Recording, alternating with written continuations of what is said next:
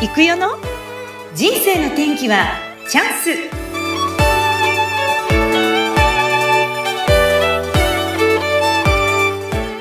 人生の天気はチャンス。この番組はゲストさんの人生を自らの口で語っていただき、ご自身の人生の振り返り、人生観などを探っていく番組です。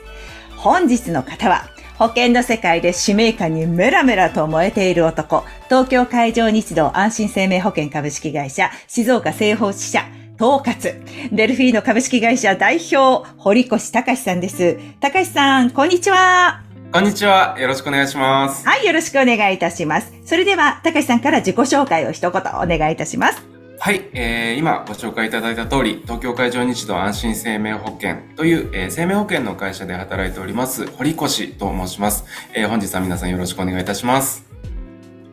はい、よろしくお願いします。えっと、保険会社にお勤めなんですか？そうですね。あの、うん、生命保険の会社の中の人です。で、あの、保険を販売していただくのは、えー、代理店さん、保険代理店さんですね。の皆さんの、えー、販売支援、営業支援、経営支援、いろんなフォローをしています。はい、あ、そっかそっか。じゃあ、主にこう、うつあの、販売されている方を支援だからサポートしている方。そうですね。ということでよろしいですかね？そうですね。そうですね。え、もともとはそういう販売もされてたんですか？そうですね。あの、保険会社3つ目なんですけれども、もともとは自分で、あの、保険の営業を直接お客様にさせていただいて、ご契約をお預かりしてっていう仕事をしてました。なるほど。えっと、それは大学を卒業してすぐこういった保険の道に入られたんですか？えっと、別の業界、全く別の業界で、えっと、4年半いたんですけれども、うん、そこであのヘッドハンディングっていう形で外資系の保険会社に誘っていただいてすごい、うん、仕事の内容にすごくあの魅力を感じたのでもうほぼ即決で転職しますって言って、うん、はい、翌月には働いてました。かっこいいですね。え、もともと全然別の、はい、業種にいたんだけど、そこで、そうそうですね。トップ営業になったってことですか？そう、あの、そうですね、あの、順位をこう明確につける会社じゃないんですけど、こう、そっと、堀越くん日本一だったよってこうえ、すごい何してたんですか？すごいじゃん。堀越さんそんなに、えそんなぐいぐいガンガン行くような感じに見えないですけど、でもそういう能力が終わりなんですね。えっと、営業は大好きですし得意なんですけど、まあ不動産業界だったので、与えられたエリアによって全然こう成績が変わってきて、はい。で、あの、僕があの東京23区でも結構こう、あの、所得の高い方がお住まいになられてる地域を担当してたりしたもんですから、はい、で、まあ売り上げが、あの、すごく良くなって、でもまあ、あの、結果的にラッキーであってもトップはトップなので、うん、あの会社案内とかに載せていただいて、うん、で、それを見た外資系の保険会社の方が、こう、スカウト、リクルートしていただいて転職したっていう。何かその時、もともとそういう営業マン気質を持っていらして、最初から得意だった？えっ、ー、と、全然そんなことなくて。あの、えっと、最初の会社では、同期が30人ぐらいいたと記憶してるんですけど、はい、えっと、担当を持たせてもらったのは、えっと、営業職の中では一番最後、ビリ、ビリッケツでした。ビリッケツだった人が、はい。はい、どうやって、そうですね。優秀な人から順番に担当を持たせてもらってたので、で、あの、一番ビリだったんで、多分一番優秀じゃないというふうに見られてたと思うんですけど。そんな方がどうしたんですか？すごいじゃないですか。えー、もう、えっ、ー、と、前は、あの、容量が悪いと、あの、上司に言われまして、前は容量が悪いし、営業に向いてないし、頭は悪くはないけど、すごく良いかといえば良くもないので。まあいいから、俺の言う通りにしろ。言われて、上司がいた。本当に箸の上げ下ろしから教えていただいて、で、上司が営業に行くのも全部ついてって、当時あの、ほら、あの、残業とかもあまりうるさくない時代だったので、うんうん、夜中の営業とかも一緒に行って、だから自分の仕事と上司の仕事に同行するっていうのと、こう、2倍、働いてたような労働時間だったんですけど。うん、時間は長かったけど。そうですね。うんただ、あの、周りの同級生の倍ぐらいの速さでこう、経験を積むことができて、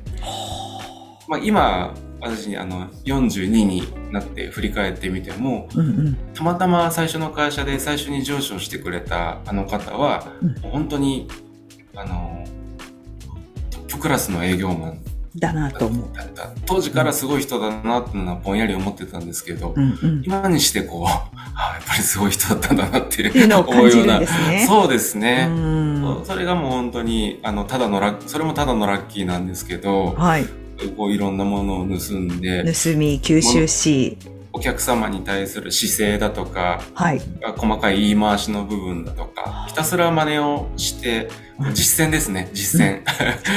あの実践をしていった実践をしていって、で積んできた後からこう、うん後からこう理屈が分かってきた。つい、分かってくるみたいな。うん言われた通りにやってみたらお客様の反応がすごくいいとか、よく、お客様がすごい喜んでくれるとか。うんで、後から、なんで喜んでくれたんだろうって考えるみたいな。そういう順番でしたね。まあでも素敵なじゃあ方と巡り合ってそういうふうにトップになってそして引き抜かれた全然違う業界そ,、れが保険だったんですね。そうですね、はい。うん。そしたらどんな感じ？で一気にいい感じでいくんですか？やっぱりそのまんま。えっ、と、そうですね。最初はあの、えっ、と、外資系の保険会社だったので、えっ、と、すごい稼げるよっていうふうに言われて。あのトップ営業マンだと、もう、あの、億近く稼いでる人もいるし、えー、すごい。上位10位ぐらいに入ってる人は、はい5、6千万稼いでるよって言われたんですよ。で、その時僕の心の中では、うん今、俺この会社でうん割とトップの方だし、まあ、あの、外資系の保険営業ってすごく難易度高いけど、トップの人が5000万稼げるんだったら、まあ、その10分の1の500万ぐらいは、なんとか、まかり間違っても稼げるだろうと。だったら、まあ、生活に困ることはないだろうし、思い切ってチャレンジしてみようっていう、そういう、あの、ちょっと、なんていうか、しょうもない、いけんじゃないかなぐらいの、あの、感じで、軽い気持ちでいけると思って。まあまあ、あの、うんある意味自信過剰だったのかもしれないです。はい。そして入ってみた。が、入ってみました。どうでした、はい。そうですね。初月は、前の会社よりも給料が倍ぐらい稼ぐことができて、あこれはいけるだろうなって思ったんですけど、うんだんだんだんだん売り上げが下がって、うんえっ、と、えー夏に入社したんですけど、ええ。えっと、忘れもしない、入社した年の次の年の1月のお給料が、はい。えー、13,816円だったんですよ。1万円台だったんだ。えー、1万3816円だったんですよ。はいはい。はい。そ、そんな風になっちゃったんだ。そうですね。うん売り上げが、あの、どんどんどんどん落ちていって、うんうんうん。はい。まずいよね、そのままだと。まずいですね。うんはい。で、まあ、あの、やばいと思って、はい。根本的にやり方を変えたりとか、うん飛び込みもしましたし、うんうん。まあ、こう、なんていうか、えっ、と、最初の会社でお客様をこう与えられてたっていう言い方はちょっと違うかもしれないんですけど、こことこことここ担当してねって言われて行って、うんもう行けばお客様がいらっしゃってうん、お話ができてっていう環境で数字を、あの、上げてくるというのと、ゼロベースでお客様を探さなきゃいけない仕事っていうのは、もう使う筋肉が違うとかってよく言うんですけど、全く使う筋肉が違うので、あの、何もできなかったんですけど、うんうん。はい、だんだんと、だんだんとこう、えっ、と、それが分かってきて。あ、違うんだっていうことが分かってきた。そうですうんね。うんうん。こう会社からあてがわれたこう100名のお客様からいくらこう売り上げを上げてどれだけ喜んでいただくかっていう仕事からゼロベースで1人2人3人ってこうお客様を探していくような仕事に移ってでそれをこうお客様を探していくっていうのがもう仕事の9割なんですよ。なるほど。それがこうチェンジするのが大変だったかなっていううね。ん。あ、でもこういうことなんだってなんとなく分かってきて、そして容量を掴んでいった。また戻ってきた売り上げも。そうですね。だんだんと良くなってきました。ものすごく稼げたかって言ったら、あの、めちゃくちゃ稼いでたわけでもないですけど、それなりに、こう、優秀な方かなって自分で思えるぐらいには稼げるようにはだんだんなってきました。その後は？その後はですね、あの、お、これはいけるなっていうふうに、あの、思えてきた頃に、さらに次の会社から、あの、スカウト、リクルートまた？されて、すごいね。えー、高橋さん。いやそ、それはどっちかっていうと、ものすごく有績、成績がいいから、ぜひうちに来てくださいっていうより、あの、同業界の先輩が、堀越くんは今やってる仕事よりも、人をこう支えるような、こう、1.5列目みたいな仕事の方が絶対合ってるよっていうふうに、すごく尊敬してた同業界の先輩がおっしゃってくださって、はい。で、うちの会社、あの、面接してごらんよ。そしたら、あの、絶対、あの、受かると思うし、うんあの、口利きもしてあげるから言ってくれて、まあその口利きがどこまで効力を発したのかわかんないですけど、もうすぐ転職をすることができて。そうなんですか、はい引っ張られたんですよね、でも。そう、そうです。その方がおっしゃってたのは、もう君は自分で保険を売るよりも、うん保険を売る人を支える仕事の方が絶対向いてるから、絶対そっちの方がいいと。何を見てそう思ったんでしょうかね。どうなんでしょうね。うんあの、まあ、わかんないですね。その人とはお酒を飲みながら話したことしかないので。うんうんうんはいまあ。でもその先輩の言ってることを聞いて、じゃあそうしようと思われたんですか、そうですねう。んそうですね。なんかこう、腹に落ちたというか、確かにそうだなっていうのは確かに感じました。でも今のお仕事につながってますもんね。そ今のお仕事にはつながってますね。うん結局その方に導かれるように、保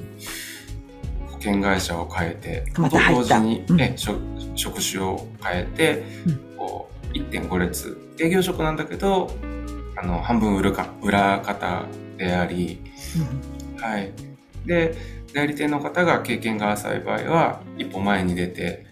自分があたかも販売しているかのような動きをすることもありますし、うんうん。はい。もうバリバリ、あの、販売される方の場合は、もう完全に2列目に引いて、フォローに徹することもありますし、うんこういろいろ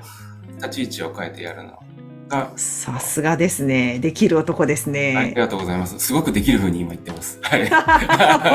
い。自分のことだからね。はい、自分のことだから。目いっぱい。はい。そんな時に大きな転機を迎えたんでしたっけ？そうですね。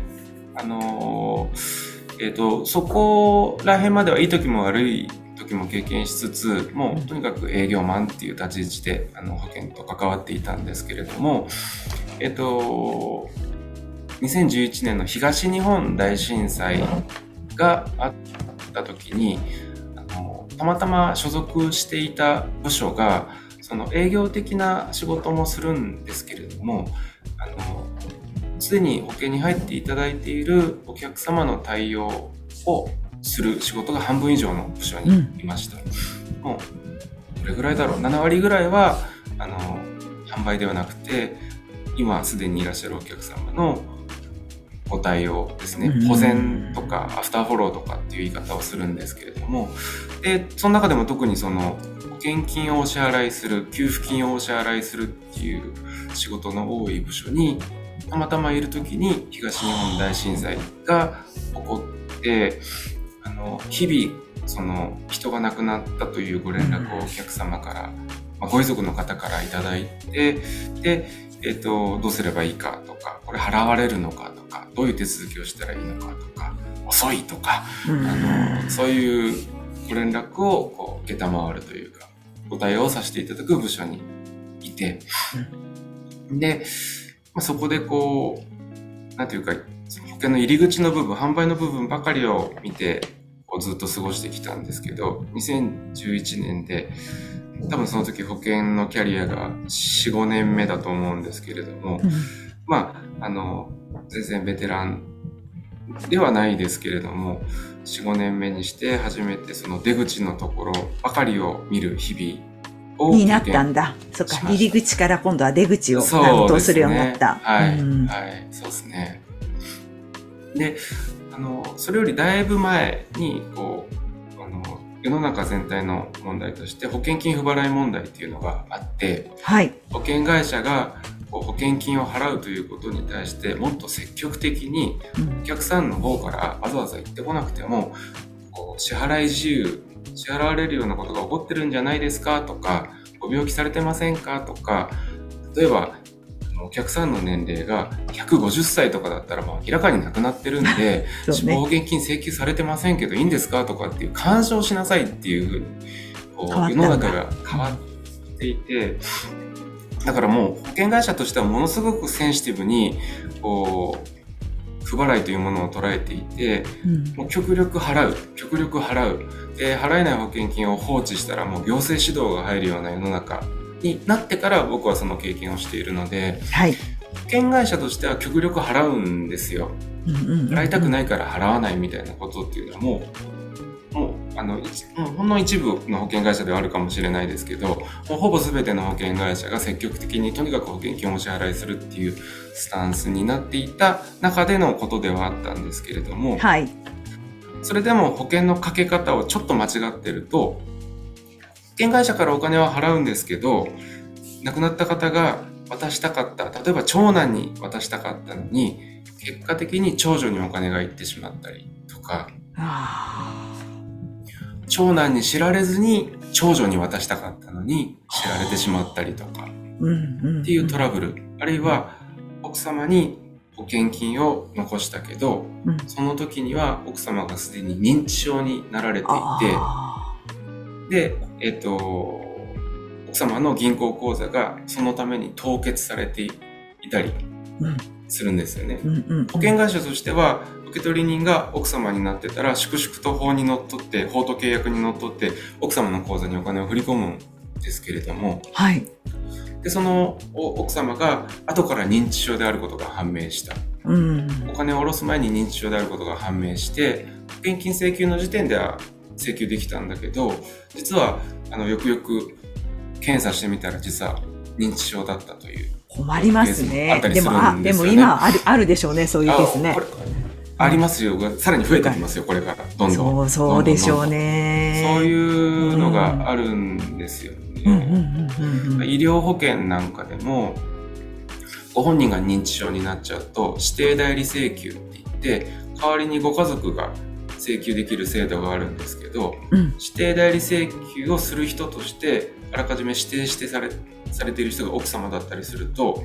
すごいざっくり言うと、おじいちゃんの奥さんはおばあちゃんなので、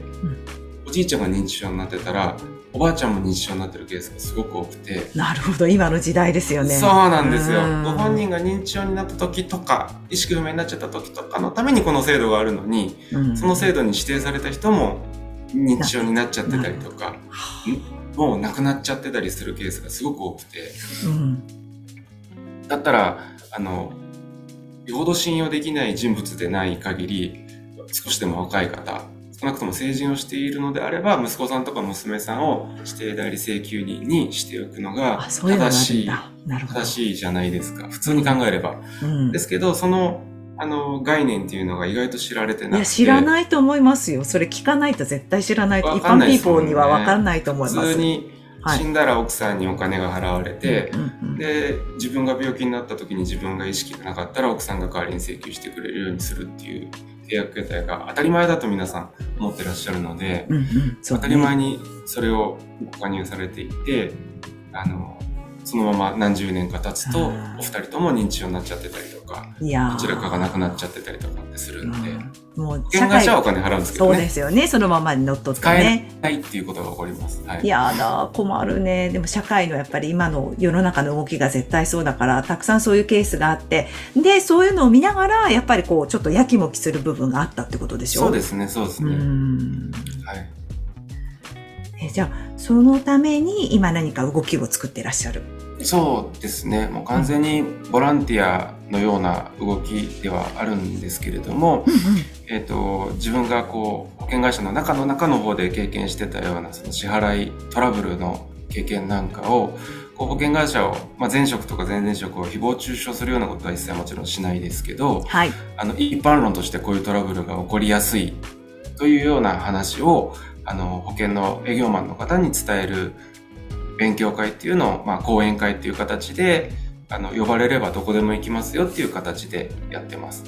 逆にどうなんでしょう？その一般の人ではなくその保険のセールスをやってる方々にお伝えするっていうのはどうしてなんですか？あの、一般の方々には理解が及ばないぐらい残念ながら保険の仕組みが複雑なので。そうですよね。わかんないもん。はい。はい。間にプロの方が入って、あの、と、とりあえずこうしてくださいというふうにしていただくのが現実的に一番早いんですよ。なるほど、そういうことか。お客様のリテラシー、保険リテラシーを上げることにそこまでお客様も興味ないですし。うん、難しいからお任せするっていう、そのなんだろう、ね、担当の方に。そうです、そうです、そうです。っていう感じだと思うんですよね、普通は。言われた通り保険に入ってたら、めちゃくちゃ役に立った、やったっていうのが理想の形だと思うんですよ。別に保険の勉強したいって思ってる人いないんで、うん、だったらその間に入っている営業マンの方に、リテラシーを極限まで高めていただいて、要はもう、その方々のパフォーマンスを最大化すれば、お客様もすごくこう、同じ掛け金なのにもかかわらず、持ってらっしゃる保険のパフォーマンスが最大化することができるんですよ。で特に医療保険なんかは、あの払った掛け金より儲かるかどうかっていうところに注目されがちなんですけどいざ病気になるとそうじゃないんですよね。うん治療を続ければ続けるほどお金がもらえるっていうような保険が多いんですけど前向きに病気と戦えるかどうかっていうのが大きな違いになってくるんですよ。だから正しい書き方をしていてきちんとお金がもらえる状態になっていればその病気になってしまった方が前向きに病気と戦ってできる治療は精一杯して生きていく可能性を1%でも高くすることができるんですけど、うん、もしそこで「ごめんなさいやっぱ保険出ませんでした」ってなっちゃったら、うん、一気にメンタルが折れて、うん、うん、もう最初から保険入ってない方が良かったじゃんってなりかねないぐらいのことが起こるんですよ。なるほど。なのでこういうかけ方をしてこういう請求の仕方をすればこういうふうにお金がもらえますっていう部分、意外と知られてないので、うん、いっぱいもらえるかどうかに目が行きがちなんですそうね、どうしてもね。そうじゃないんですよっていうことですね。うん、だからそういうのをしっかりと、その担当の皆さんがお話しできるような知識をこう、シェアして。そうです、そうです。いるのが今、たかしさんのお仕事、そうですね。ですよね。で、今は他にも何かこう、もう一つ大きな何か相続のことをやってらっしゃるんですか、ね、あそうですね、はい。これはどうしてなんですか？そうですね。あの今、相続のスクールに、あの通わせていただいて。スクールがあるんだ。そうですね。うん、あのすごく有名なスクールがありまして、あの、僕10期生なんですけど、うんうん、今までの卒業生の方々もそうですし、10期生だけで関西で60人、東京でも同じぐらいいるのかな？関東でも同じぐらいの方がいらっしゃって、100人ぐらいの方が同級生でいらっしゃって、そこにあの弁護士さんもいれば、司法書士さんもいれば、保険屋さん、不動産屋さん、いろんな職種の方がいらっしゃって、お互いにこう、知識とか経験をシェアし合って、あの、一人、まあ一人のお客様に対して、あの、生倉な知識を引き荒らすのではなくて、不動産のことで困ってらっしゃる方がいたら、こう、仲良くなった不動産屋を引き合わせたりとか、法律のことで困ってらっしゃるお客様には、仲良くなった弁護士の方をご紹介したりとかっていうチーム制であの仕事ができるような仕組みを作りつつ、まあ、当然その知識スキルを学びながらっていうのもやっております。はいうん、やっぱりそこは今課題なんですね。相続っていうところも。そうですね。やっぱり相続のこう法律だとか、その先人たちの経験値っていうところを学ぶことによってそれがイコールこう正しい保険のかけ方につながっていくわけですよね。はい、じゃあお客様が、えーと、生命保険に入りたいってなった時に受取人を誰にするのか、うん、長男と長女両方を受取人にした方がいいのか、奥様を受取人にした方がいいのか孫がいらっしゃるんだったら、お孫さんを受取人にした方がいいのか、じゃあその配分はどれぐらいにした方がいいのか、どのどの種類の保険を使った方がいいのかっていう、その判断の根拠となるのが、あやっぱり相続の知識っていうのは非常に役に立つ。最終的にはお客様が望んだ通りのお金の振り分けができるということは、亡くなった方の思いがきちんとお金ではなくて、お金と一緒に、まあ、あの、引き継がれていくっていうことが叶う。そのためには、我々プロは知識と経験が必要かなと考えています。そうですよね、はい、どうしたらいいかって、じゃあどこに聞いたらいいかとかって本当にそういうのって多分分からずに、もしかしたらねねだから元気なうちにやっぱりそういうのって考えておいて、こう相談しておいて決めといた方が絶対いいですよね。そうですね。そうですね。うんそうですか。今、今後ですね、高橋さんがこう考えていらっしゃることとか、今夢に思ってること、ビジョンとして持ってることって何ですか？はい。そうですね。あのー、今、あのー、保険会社にサラリーマンという形で勤めていると、あのー、なんでしょうね。いろんな人が働いていて、うん、ただその生命保険とか医療保険、まあ、損害保険もそうなんですけど保険っていう商品についての魅力を、うん、まだまだ気づけていない若い社員なんかも当然いるわけですよね。やっぱり右も左も分からずに新卒で入社してきてゼロから学んでるっていう社員もたくさんいるわけなので、うんうん、楽しむ余裕もなければそのお客様にこうお客様を救えるっていうその喜びを感じる機会もなかなか与えられない立場の人もいっぱいいるわけで、うんうん、そういう社員のみんなにこうなんていうか保険というもので客様を救えるという喜びで結構そのツイッターとか YouTube とかで叩かれがちな業界なんですけれども、うんうん、あの決してそんなことはない。コスパという物差しを当ててしまうともしかしたらいまいちかもしれないんですけれども、うん、コスパがいまいちだからあのものすごく大きな不幸が訪れた家庭に数千円の掛け金で何千万っていうお金を届けることができる。ですよね。人によっては数千円の掛け金を何ヶ月払った時点で亡くなってしまって奥様に1億近いお金が払われて人生の破綻を防げた、会社が潰れるのを防げたみたいな方が実際に何人も何人もいらっしゃるわけですからそういった人生を救うほどの体験をお届けするには、うん、それ以外のごく普通の平坦無事な人生を歩んできた方々から見れば、うん、あの保険っていうのはコスパの悪い商材と言われても仕方がない。幸せなんですけどね、そういうのはね。でも、保険ってそういうものなので、うんうん、はい。保険ってそういうものなので、誰かの役に立ってるっていうのがなかなか大きな組織に所属していると見えなかったりするので、うんうんうん、それをきちんと伝えてあげることによってやっぱりみんなが使命感を持って、うん、あの仕事に取り組んでくれれば、うん、同じ仕事してても救われるお客様の数も増えると思いますので、うんうん、それをやっていきたいですね。ね、でもそういうなんだろう、こう、自分が販売員として直接ではないけども、そういう皆さんをサポートする仕事についていらっしゃる。はい、で、それがきっかけになったのが、実はその東日本大震災は一つのきっかけだったけれども。そうですね。はい。うん。そこでこうちょっともやもやした、これじゃいかんと思って、はい。うまうまくこう支払いができないケースも多く見てきたからこそ、しっかりとみんなにこう、分配できるようにしていきたいよって思ったのもあった。そうですね。すねはい。ってことですよね。いや、でも本当に、なんだろう。高橋さんとは私実はあの、静岡の倫理法人会で知り合いまして、はい、今一緒のね、あの、はい、単会の方で活動させてもらってますけど、本当に、なんだろうな、偉いなと思ってね、まだ若いんですけど、こう、はい、はいって言ってね、もう、元気よくこう動いてくださって、周りの人たちをこう笑顔にしてくださって、本当にいつもね、助けていただいていて、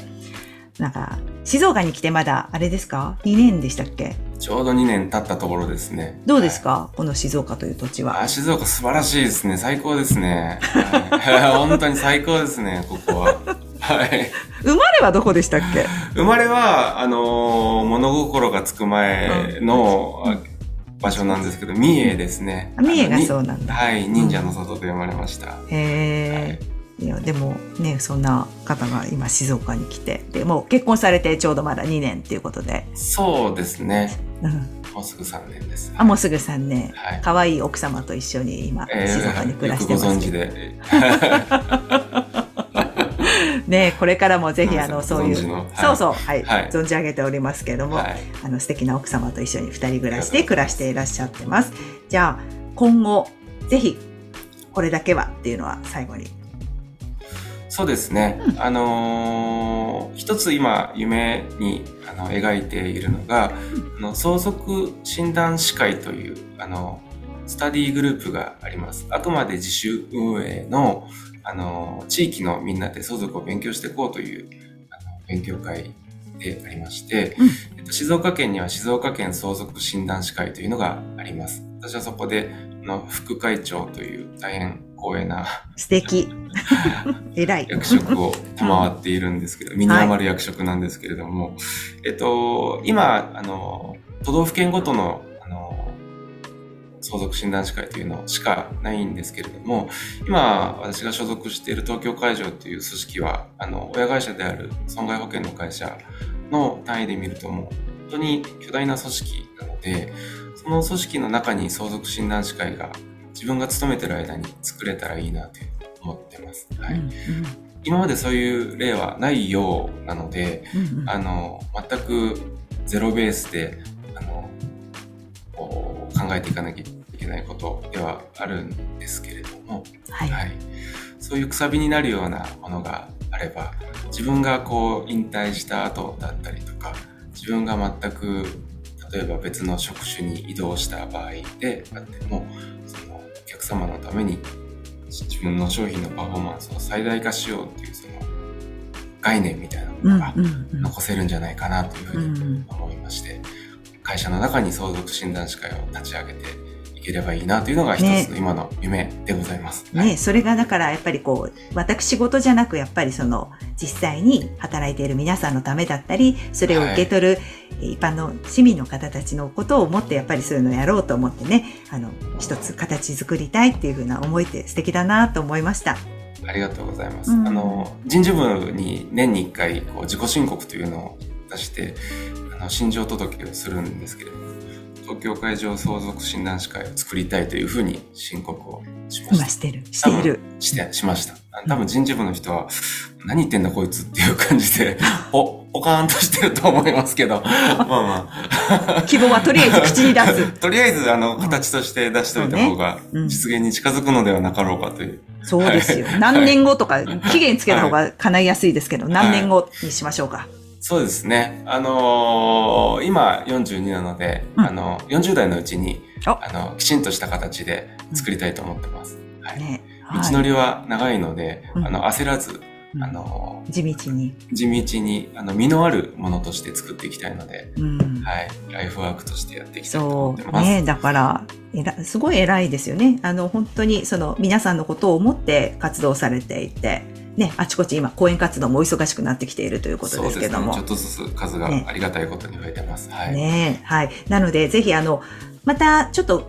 高橋さんにこう連絡がつくようなページも下の方に貼り付けておきますので、ぜひ、あの、皆さんですね、あの、つながっていただきたいと思います。はい、ありがとうございます。ね、何か、もうちょっと私も保険のことをもう少し勉強したいのっていう方とかね、これこれどうなんですか？って疑問でも会社の人にはぶつけられないけどどうなんですか？っていう方に、ぜひとも、あの、つながっていただいて、そうですね。保険のあのに携わってる方なんかもぜひあの勉強会もやってますのでいろんな保険会社の方が集まって